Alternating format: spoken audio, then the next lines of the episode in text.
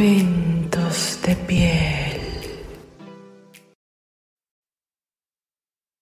Embarazada y cachonda. Mi esposo y yo tenemos seis años juntos, tres de ellos casados. Nos conocimos en el último año de la universidad, pero estudiábamos diferentes carreras, él arquitectura y yo derecho.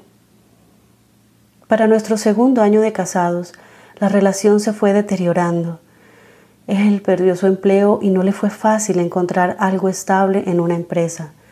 Solo realizaba trabajos esporádicos y de contratos cortos. Eso golpea mucho el ego de algunos hombres. Para mi marido fue fatal, ya que mantenía con mal genio y se quejaba constantemente de que era yo la que pagaba los gastos de la casa. Yo lo amaba y no me importaba que estuviéramos en esa situación. Confiaba que fuese algo pasajero. En lo sexual ya no nos iba tan bien. Nuestros encuentros fueron disminuyendo por más que yo me le insinuara de muchas maneras. Eso, su mal genio, sus constantes quejas y la mala cara ya estaban colmando mi paciencia.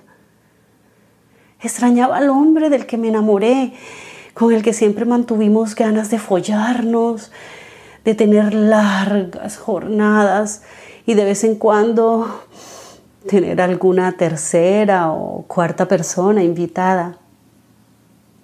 Cuando nos dimos cuenta que la relación estaba muy quebrada, descubrí que estaba embarazada y decidimos darnos una oportunidad. Estando en mi sexto mes de embarazo, nos visitó Paulo, un gran amigo de mi esposo. Fue su profesor en la universidad y mentor de su tesis de grado. Mi marido lo admiraba mucho y lo eligió como padrino de nuestra boda. A mí me caía muy bien. La visita fue sin previo aviso y después de los saludos y preguntas de cortesía, mi marido tuvo que salir a una reunión para un posible trabajo. Yo le ofrecí a Paulo un café y que se quedara un rato para conversar. La verdad me agradaba mucho su compañía. Sentados en la sala, me preguntó sobre mi embarazo y le conté lo cansada que ya me sentía, de cómo me dolían los pies, de las estrías y de lo preocupada que estaba por cómo me quedaría el cuerpo después del embarazo. Paulo dijo que seguiría viéndome guapa en ese momento sentí que el bebé se movió. Tomé la mano de Paulo y la acerqué a mi vientre. Esperamos unos segundos y nada pasó. Yo quité mi mano, pero él la dejó allí, tal vez esperando a sentir un movimiento del bebé. Continué hablándole de banalidades estéticas. La verdad es que quería escuchar otro halago de su parte y en medio de la charla a veces le tocaba la mano. De manera intencional le dije que mis pechos estaban creciendo y vi cómo me miraba el escote. Pablo me dice que deje de quejarme, que seguiría viéndome bella, que siempre he tenido un cuerpo bien cuidado por el ejercicio.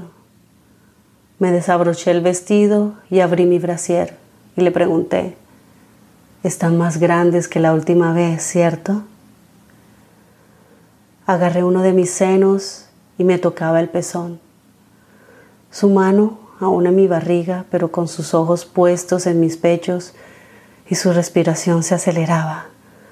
Tomé su mano y la llevé hacia mis senos y le dije, siente, siente lo grandes que están.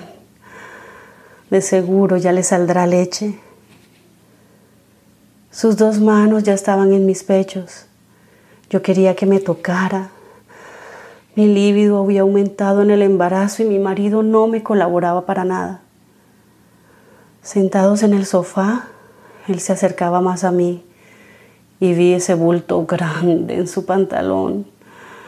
Su verga quería salirse y yo la estaba esperando. Puse mi mano allí y le dije, sácala, sácala, te la quiero chupar. Eso para él fueron órdenes. Se puso de pie, se bajó el pantalón y el boxer y me metió su verga en mi boca. Mm, qué rico sabía, cómo la extrañaba. Él de pie y con los ojos cerrados y gimiendo cada vez que movía mi boca, le recorría su verga entera y hacía que me llegara hasta la garganta. Me alejé un poco y le dije, por esto es que estás aquí, porque te querías coger otra vez a la esposa de tu alumno favorito. Se agachó y jaló mi cabello hacia atrás con fuerza y me dijo, sabes que me vuelves loco. Comenzó a chuparme con ímpetus mis senos. Estaba muy excitado y a veces succionaba duro. Yo sentía un poco de dolor, pero, pero era ese dolor de placer, de sexo. Metí mi mano en mi panty y me empecé a masturbar. Estaba completamente húmeda, estaba caliente. Me tocaba el clítoris y él me chupaba las tetas. Coloqué uno de mis dedos en su boca para que recordara el sabor de mis fluidos y eso lo enloqueció más. Me acostó en el sofá y me quitó el panty. Me subió las piernas y me penetró. ¡Ah! ¡Cómo deseaba eso! Sentir su verga grande dentro de mí Pensé que con el tamaño de mi vientre iba a ser difícil sentir placer, pero no, todo lo contrario. Sentía muchísimo y sentía más con cada embestida que él me daba. Sentía que me iba a venir más rápido del usual. Y así fue. Sentí como mi cuerpo disfrutaba y mi coño se contraía. Grité y grité durísimo logrando que Él se viniera conmigo. Meses atrás yo había notado que Paulo me miraba de manera diferente. De esas miradas que sientes que te están desnudando. Él es un hombre atractivo, educado, con un humor delicioso y estaba divorciado. Nuestro primer encuentro fue cuando a Paulo le entregaron un premio por el aporte arquitectónico que su compañía había hecho en la ciudad. Él realizó una pequeña reunión en su apartamento para celebrar. Como les dije, mi marido estaba con el ánimo bajo y esa noche bebió mucho. Paulo lo llevó a su cuarto a que durmiera un rato. A medida que pasaba la noche, se fueron los otros invitados y mientras él despedía a una pareja de amigos, yo recorrí el apartamento hasta llegar al estudio, de donde provenía la música. Luego él llega con una botella de vino y dos copas, cerrando la puerta del estudio al entrar. Mientras yo veía su colección de música, él servía vino y se paró muy cerca de mí. Olía delicioso y se veía muy, muy bien. Lo felicité nuevamente por su premio y me dijo que felicitación, sin abrazo no vale. Yo sabía muy bien lo que él me estaba insinuando y la verdad, con todo lo que estaba pasando en mi relación, yo también quería algo más. Entonces lo abracé y le di un beso en el borde de sus labios. Nos quedamos así un par de segundos y nos comenzamos a besar desaforadamente. Tomó las copas y las colocó en su escritorio. Seguimos besándonos y tocándonos, buscando la manera más rápida de quitarnos la ropa. Para mí no fue difícil, pues traía un vestido ajustado que llegaba a las rodillas él se quitaba la camisa mientras yo le desabrochaba el cinturón y el pantalón. Me gustaba la forma como me miraba y lo ansioso que estaba porque tuviéramos sexo. Me agaché y me puse a mamarle la verga. Uf, estaba inmensa y eso hacía que yo me mojara más. Me levantó y subió una de mis piernas al sofá y me dio un muy buen sexo oral. Su lengua escarbaba todo mi coño, como queriendo meterse en él. En ese punto y de manera consciente, yo sabía que la relación con el mentor de mi marido había pasado la línea del respeto y la admiración. Mientras él seguía chupando mi coño y agarrando fuerte mis muslos, yo gemía y tenía que hacerlo en silencio, puesto que mi marido estaba en la otra habitación y yo no quería que me arruinara el momento. Paulo se pone de pie y me voltea. Hace que baje mis espaldas y me apoye en el sofá para así poder dominar la situación y penetrarme de manera bestial. Ay, qué rico, qué rico me sentí en ese momento. Me sentí deseada, me sentí dominada, me sentí puta y con un excelente amante dentro de mí. Con una mano me tocaba el clítoris y él me clavaba detrás. Sus movimientos eran fuertes y constantes y de vez en cuando se le escapaba gemidos y algunos gritos ahogados. No aguantó más y se vino dentro de mí. Y mientras yo seguía tocándome y casi de manera sincronizada, yo también llegué al orgasmo.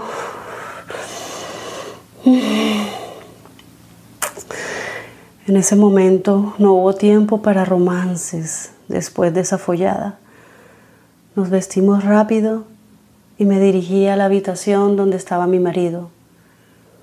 Él aún dormía, pero lo desperté para irnos. Al llegar a nuestro apartamento y obviamente mi esposo ya despierto, le dieron ganas de follar.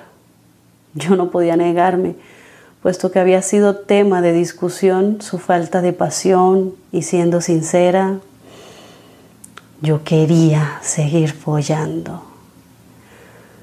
Y bueno, aquí estoy, a punto de dar la luz, mi marido con trabajo estable y de buen ánimo, mi relación recuperada, y recordando lo cachonda que se puede poner una mujer aún estando embarazada. Hola, ¿qué tal? Bienvenido a un nuevo episodio del podcast. Hoy nos acompañará una profesional para tratar un tema controversial. ¿Quién mejor que la doctora Norma Leticia Hernández, médico cirujano con especialidad en sexología educativa y una maestría en sexología clínica. Sexoterapeuta clínica con especialidad en manejo de terapia individual y de pareja. Bienvenida, doctora. Y por supuesto, bienvenida, Angélica. Hola, hola. gracias.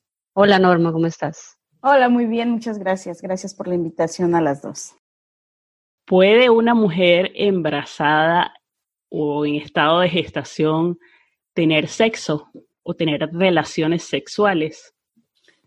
Sí, por supuesto. Sí, el embarazo, fíjate que justamente hay muchos mitos alrededor de este tema y uno de ellos es eh, que las relaciones sexuales deberían de estar prohibidas durante el embarazo, ¿no? Y la verdad es que no, la verdad es que no hay algo hasta el día de hoy que demuestre que tener sexo o tener relaciones sexuales durante la gestación o durante el embarazo pueda ser perjudicial para la mujer o para el feto. Claro, si hay algunas eh, especificaciones o algunas contraindicaciones, eh, son enfermedades o situaciones muy específicas en las que una mujer no podría, una mujer embarazada, no podría tener relaciones sexuales, pero son cuatro o cinco situaciones específicas. Fuera de ello, el resto del embarazo o en cualquier momento del embarazo, no hay ninguna razón por la que no se pueda tener relaciones sexuales. Quiere decir que el porcentaje es bien bajo. Sí, sí, de hecho, eh, el hecho de que tengan eh, relaciones sexuales en realidad no ha dado ningún porcentaje eh, que sea estadísticamente significativo en cuanto a un daño al producto, estando la mujer en condiciones eh, óptimas o durante un embarazo, digamos, que cursa dentro de lo normal.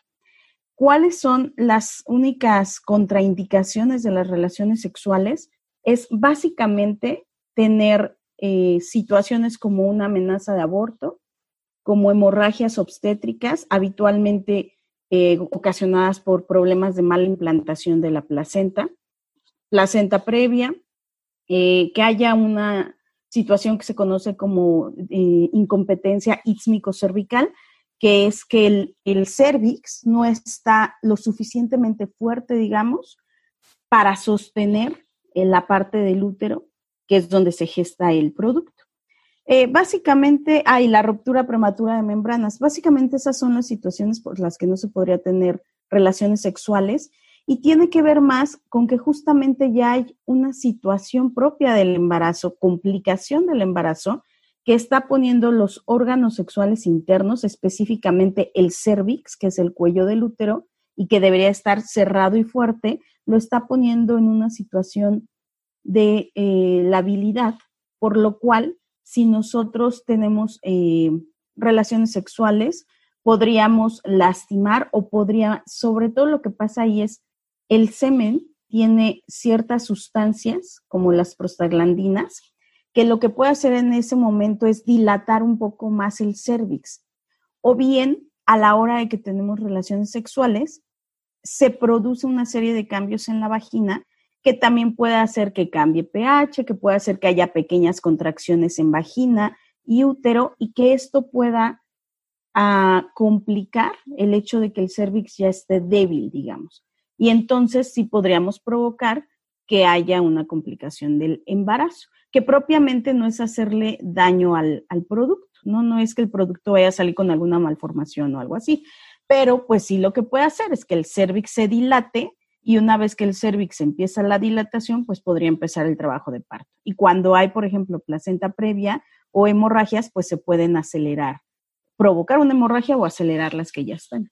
Pero es básicamente las contraindicaciones. Pero fuera de esto, si una mujer está cursando con un embarazo normal o normoevolutivo, no tendría por qué haber ninguna eh, complicación por tener relaciones sexuales, desde lo fisiológico, ¿no?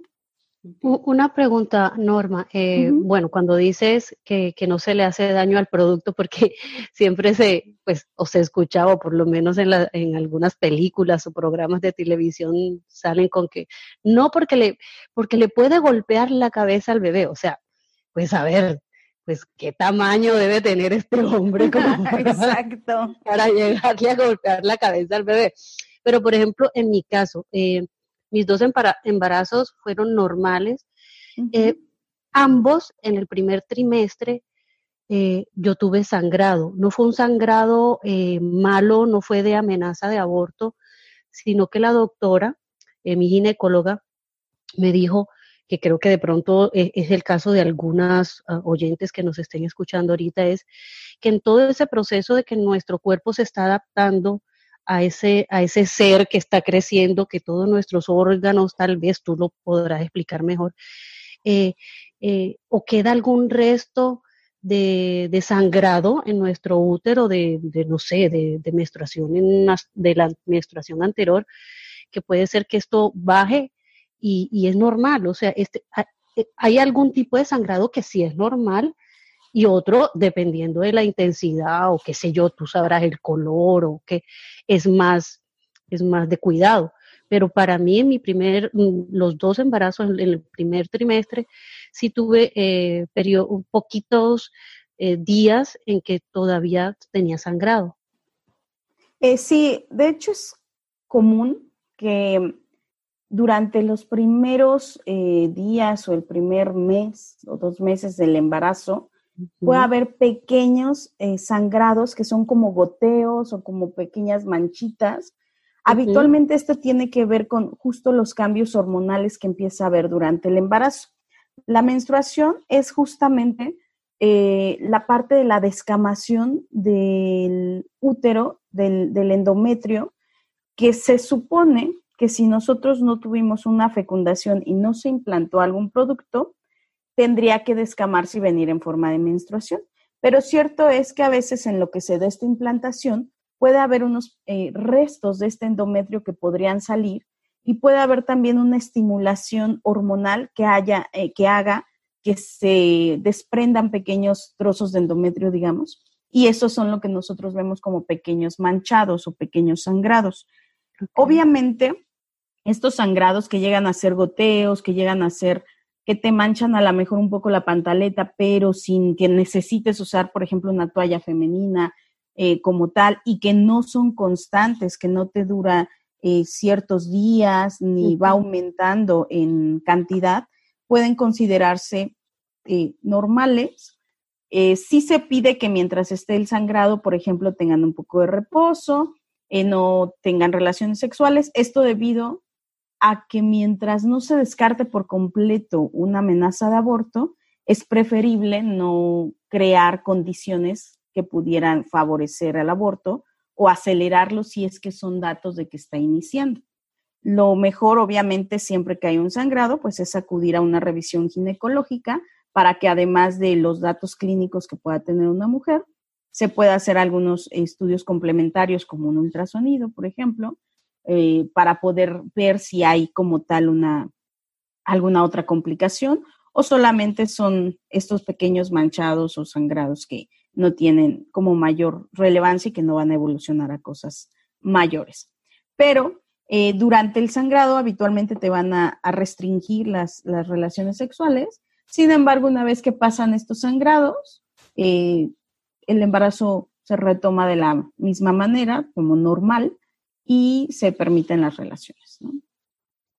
Y habitualmente los sangrados más fuertes, ¿no? con, estas enfermedades o estas eh, circunstancias que les mencionaba hace un rato, tienden a presentarse más en eh, tercer trimestre de embarazo, o sea, ya casi a finales del embarazo. Entonces, más bien cuando hay que cuidar o las hemorragias que más nos llaman la atención son las del segundo o tercer trimestre de embarazo las primeras habitualmente cuando son severas pueden deberse más bien a amenazas de aborto.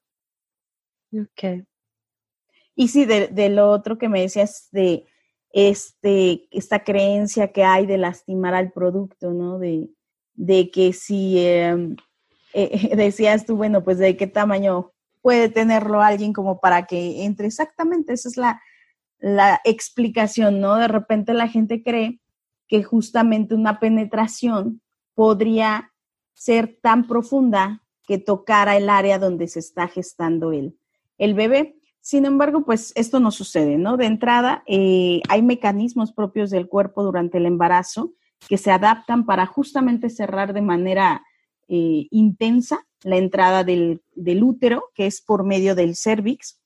El cervix, que es el cuello del útero, se, se cierra, está cerrado por completo Además, se genera un tapón de moco muy importante para que justamente no haya salida del producto. Pero además de esto, tenemos una longitud vaginal que permite que la penetración con un, con un pene no toque ni siquiera el, cuerpo del, útero, ¿no? O sea, ni siquiera el, el, cuello, dado que la vagina genera dos fondos de saco, se le llaman, que son justamente una especie de bolsitas o de, eh, eh, sí, como una, un fondo de una bolsa a los lados justamente del cervix. Normalmente, si hubiese un pene que estuviera eh, de un tamaño más grande que el, que el largo de la vagina, no entra de forma, digamos, vertical o derecho, sino que tiende a ladearse hacia esos sacos vaginales. Y estos sacos vaginales justo tienen la función de expandir un poco más la vagina, de tal forma que a la hora que hay una penetración, el pene entra hacia, como de ladito, se va hacia esos, eh, sacos vaginales y no toca para nada eh, el útero, no toca ni estimula el cervix y no hay como riesgo de que para nada toque al producto, ¿no? Además de que por ejemplo, depende de la etapa del embarazo. Cuando estamos en etapas muy tempranas, pues el, el, producto será un montoncito de células que apenas si se está eh, reproduciendo, muy pequeño y muy en la zona superior del útero, que pues para nada alcanzaríamos a, tocarlo, ¿no? Entonces, por ese lado no. ¿Hay algún, eh, bueno, los hombres en general son muy visuales, ¿hay algún material audiovisual que tú puedas referir para que estos hermosos hombres estén tranquilos y vean que en realidad no hay ningún riesgo al introducir el, pene en la, en la, vagina de tocar al bebé, o sea, para que, no sé, darles alguna referencia. Eh, sí, sí, sí, de hecho hay, hay muchos videos, sobre todo, que justamente muestran cómo es el momento, obviamente didácticamente y desde la parte anatómica, cómo es el momento de la penetración, eh, hacia dónde va el pene y dónde se encuentra colocado justamente el, producto o el bebé y se ve perfectamente bien que no hay, no hay alcance del pene para el bebé. Entonces, eh, digo, es muy fácil encontrarlos googleándolos. Creo que también por eso hay estos mitos, ¿no? Porque la anatomía que nos enseñaban en los libros nos la muestran en una dimensión y, por ejemplo, el útero tendemos a verlo, ya sabes, con esta figura como de pera invertida, los cuernitos que van hacia, hacia las trompas y lo vemos plano. Entonces, nosotros creemos que viene la vagina y enseguida arriba viene el útero derecho, ¿no? Todo en una dimensión. Y no, el útero además tiene una pequeña flexión hacia, hacia adelante o hacia atrás, depende de algunas mujeres, pero está un poco flexionado de tal forma que no está tan parejo como se nos muestra en, esos, en esas láminas. Y verlo quizás en esta tercera dimensión puede, puede facilitar mucho el entendimiento. Claro. ¿Alguna pregunta, Angélica? Eh, pues no, yo creo que ahí con, con mi inquietud ya Norma la, la aclaró, pero bueno, vamos vamos como el tema de nosotros ahorita hablando es el sexo en el embarazo, teniendo en cuenta que es un embarazo sano, un embarazo que se está dando en todas las condiciones propicias eh, para, la, para la mamá y para el bebé.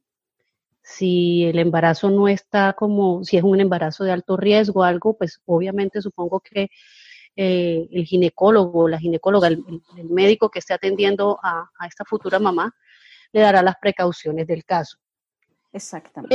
Partamos en que estamos en un embarazo maravilloso, feliz, divino, en que nuestro cuerpo está saludable, eh, estamos tomando las vitaminas que nos recomiendan, en que hemos sido sanas y que bueno, seguimos siendo mujeres embarazadas, pero seguimos siendo mujeres y igual tenemos a, nuestro, a nuestra pareja al lado o no tenemos a nuestra pareja al lado, pero solitas tampoco, solitas también nos podemos atender. Eh, fisiológicamente, eh, para el cuerpo de esa mujer embarazada, ¿por qué es bueno tener sexo?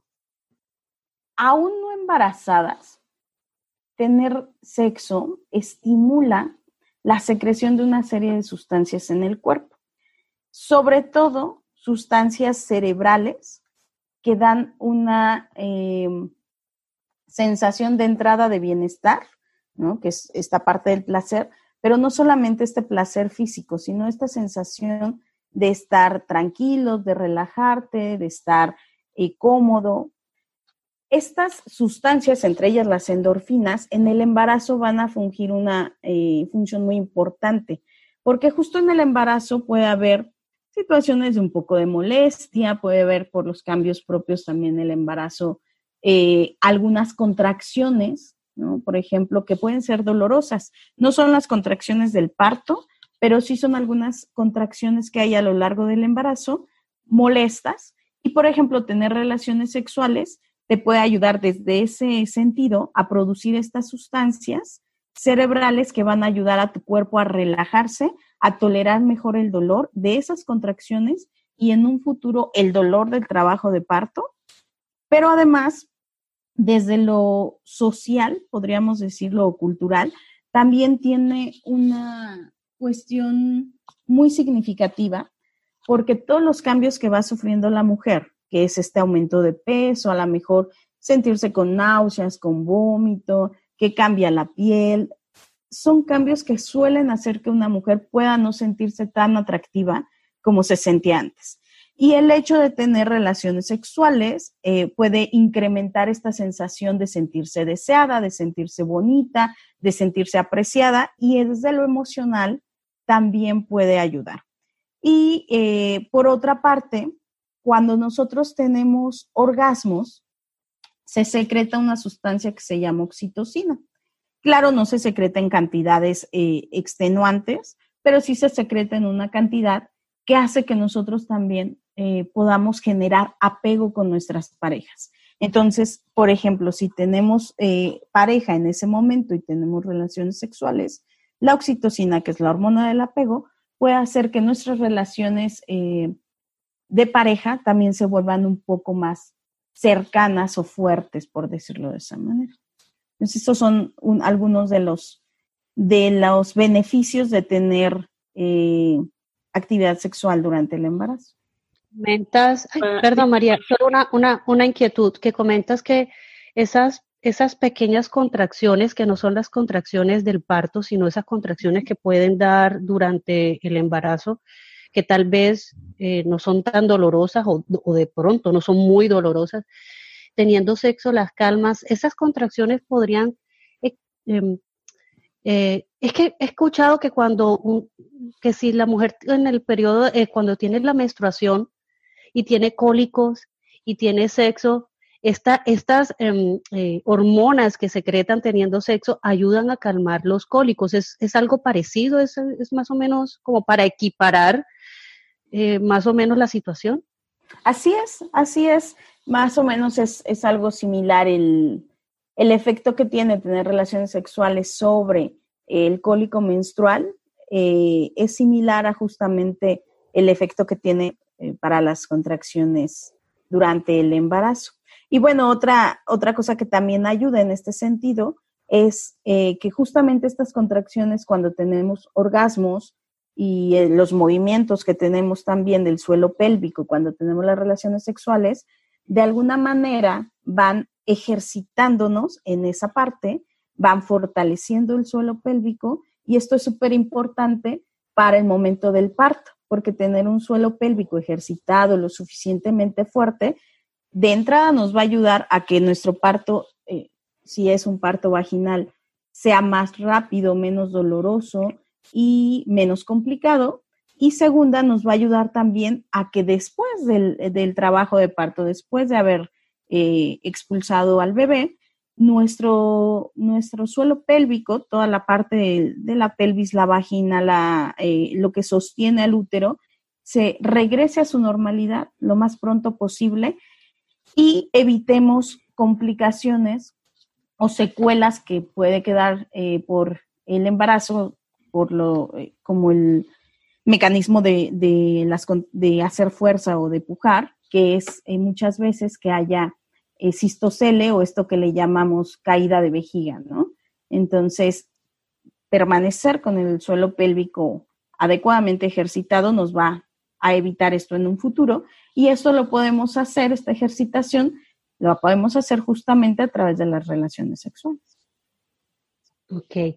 Una pregunta, Norma. Eh, tener, eh, utilizar juguetes, utilizar vibradores, sobre todo vibradores, porque pues vibran, no, no, es, no el tradicional dildo que solo es el aparato con forma de pene y ya. No, estos que vibran, ¿tiene algún efecto eh, sobre el bebé? O sea, en el sentido de que, de que bueno, está vibrando algo allá adentro, en el útero, de, en, la vagina, perdón, de uno, este, esa vibración llega hacia, hacia ese bebé que se está formando y, es recomendable utilizarlo en el primer trimestre o en, los el primer mes o segundo mes, no sé.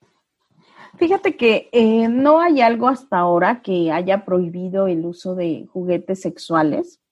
Eh, no se ha visto que las vibraciones de un, de dildo, por ejemplo, eh, sean dañinas a la formación del producto o que sean lo suficientemente intensas como para provocar algún daño. Sin embargo, eh, en los primeros, eh, en el primer trimestre de embarazo, que es el trimestre en el que está en formación el producto, se sugiere de utilizarse juguetes sexuales, evitar eh, juguetes que sean de vibración, justo porque no hay evidencia de que haga daño, pero son productos que también son muy actuales, digamos, ¿no?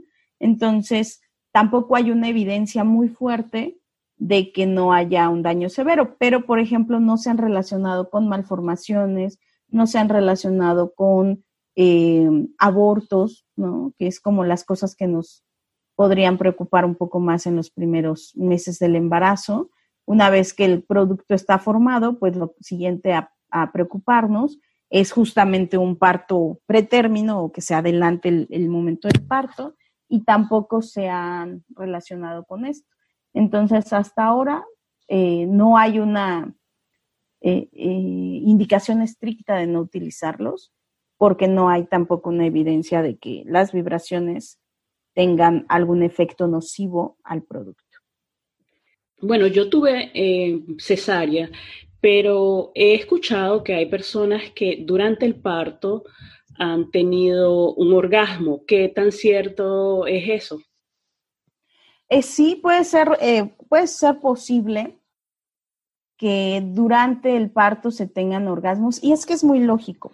Fíjate, eh, justamente, y esto no solo es durante el parto, sino en general en el embarazo, los cambios hormonales hacen que la zona eh, pélvica, ¿no? lo que es vulva específicamente y vagina, estén más irrigados, llegue más sangre y entonces incluso están un poco inflamados, digamos. Esto, el que llegue más sangre, aumenta la sensibilidad. De hecho, nuestra respuesta sexual habitual justo la excitación lo que va haciendo es que se llenen los órganos sexuales de sangre y una vez que tenemos suficiente sangre, eh, eh, va a haber una mayor sensibilidad y esto nos va a hacer llegar obviamente más fácil al orgasmo. Entonces, cuando estamos en el momento de parto, hay este aumento de vascularidad también. Y esto puede hacer que la zona de vulva, de vagina, esté mucho más sensible. Y obviamente, cuando es un, trabajo de parto vaginal, la cabeza del producto pasa por la vagina, la distiende y puede tocar eh, justamente la primera parte de la vagina, que es la zona que tiene más eh, terminaciones nerviosas.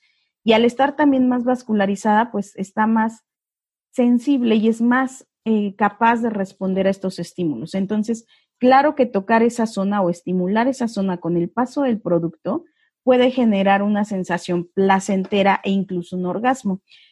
Muchas mujeres, fíjate, creo que más bien aquí lo que pasa es, es raro o es a veces complicado que una mujer te diga que en el momento del parto tuvo un orgasmo, ¿no?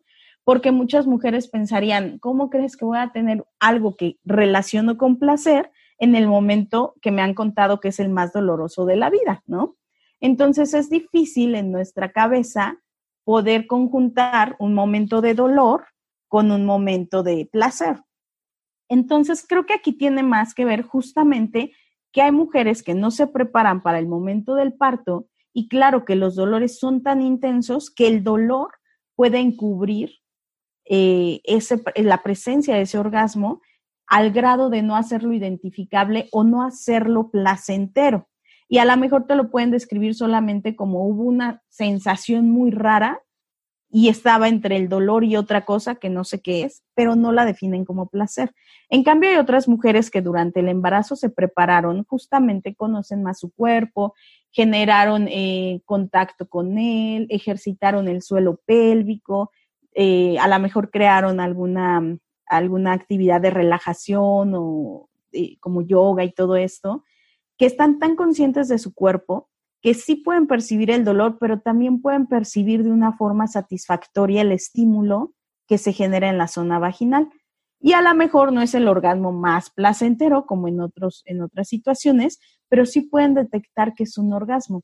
Fíjate, es muy curioso, en algunos estudios se ha encontrado que incluso hay mujeres que hasta el embarazo o el momento del parto es cuando tienen su primer orgasmo porque es cuando justamente hay una mejor estimulación de la zona donde tenemos más terminaciones nerviosas. hay mujeres que hasta ese momento descubren su primer orgasmo. ¡Wow! ¡Qué interesante! Ok. Em, bueno, Norma, tendría como dos preguntas, no sé cómo, cómo las hilvanas tú, pero una sería posiciones recomendadas para durante que estamos embarazadas. y bueno, todo es dependiendo de cuánto nuestra barriga crece, supongo.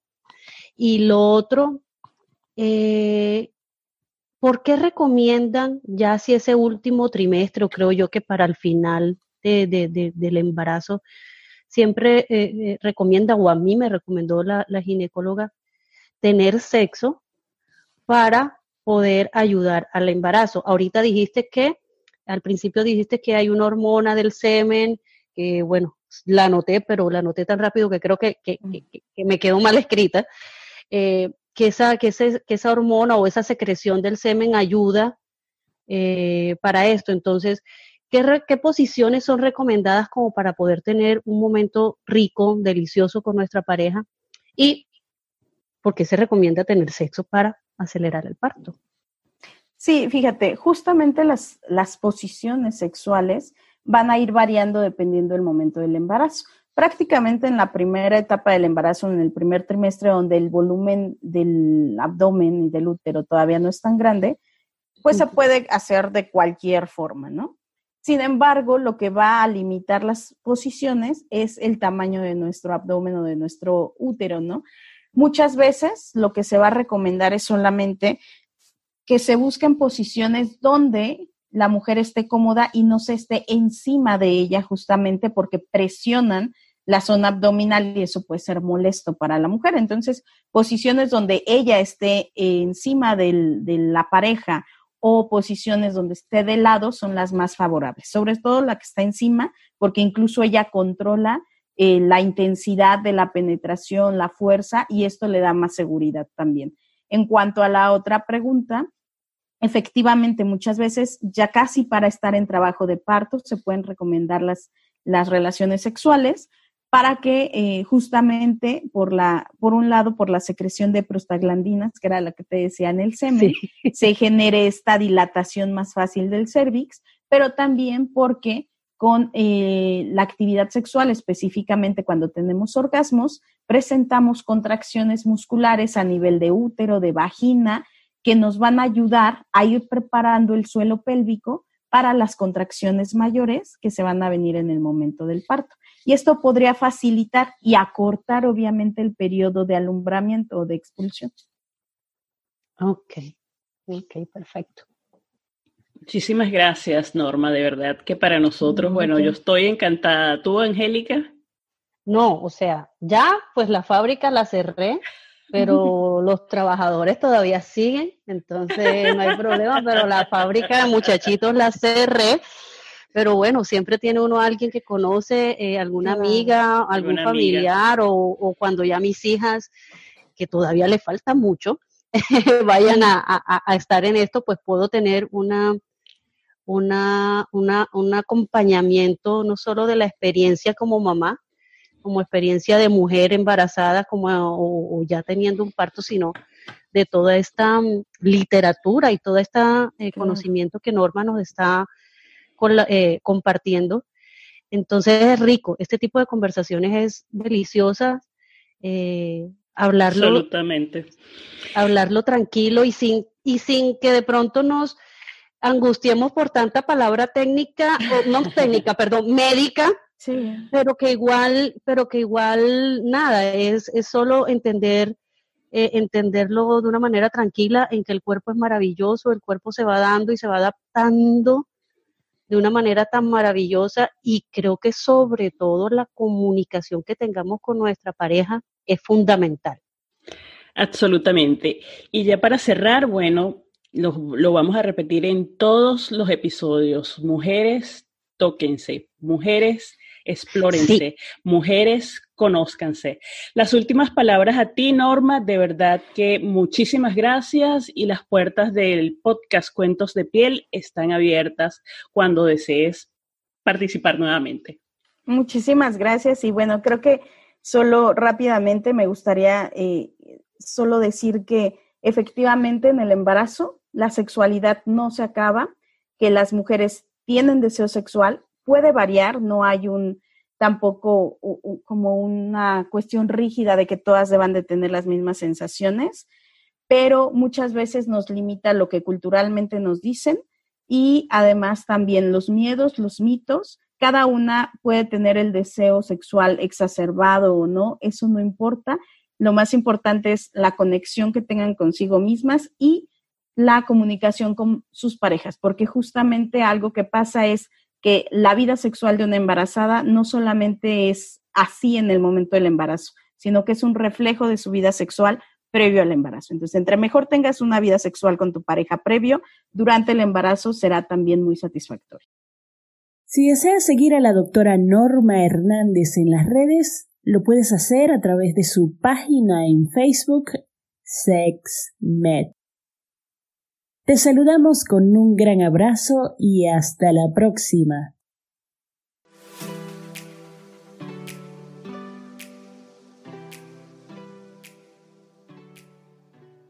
Cuentos de piel. Relatos X. Cuentos y anécdotas de encuentros furtivos o rutinarios, con un toque de picardía mientras aprendes lecciones de piel. Cuentos de piel.